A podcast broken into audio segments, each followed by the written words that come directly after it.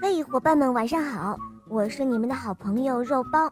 今天的故事啊，是一位可爱的小朋友点播的，我们来听听他的声音吧。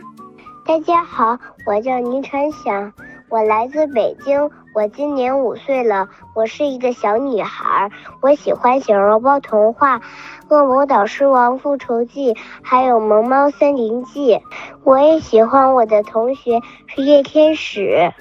今天我想点播一个故事，叫《海的女儿》。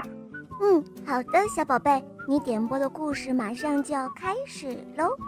下面请收听《海的女儿》，演播肉包来了。在浩瀚的大海深处，有个鱼儿的王国。海王有六个美丽的女儿，最小的女儿最美丽。她善良纯洁，有着美妙动听的声音。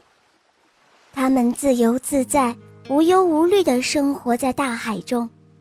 老祖母有时候会给他们讲一些海上面的新奇故事，使得小公主心中充满了对海上面的世界的憧憬和渴望。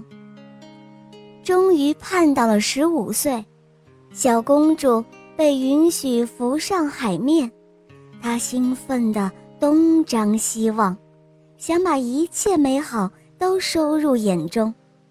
这时，一艘大船驶进了他身旁，船上有许多穿着很华丽的人，正在为王子庆贺生日。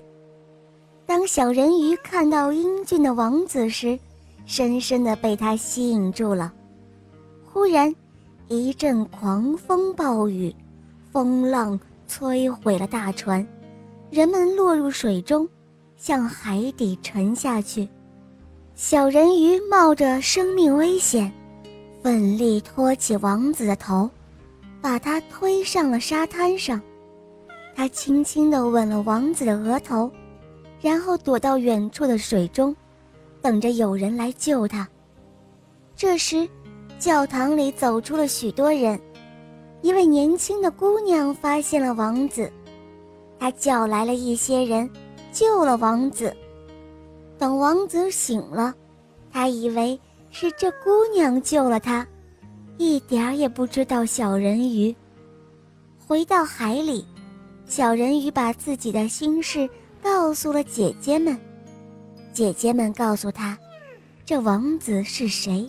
并告诉他那王子的住处。于是，小人鱼决心去找他心爱的王子。他先找到了海巫婆，求海巫婆帮助自己实现变成人的愿望。海巫婆为他配制了一种药，告诉他，在黎明前喝下这药，鱼尾就可以变成人的腿。当然。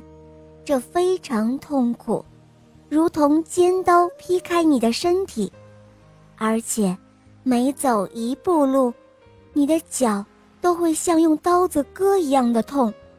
一旦变成人，就再也不能变成鱼儿回到大海中了。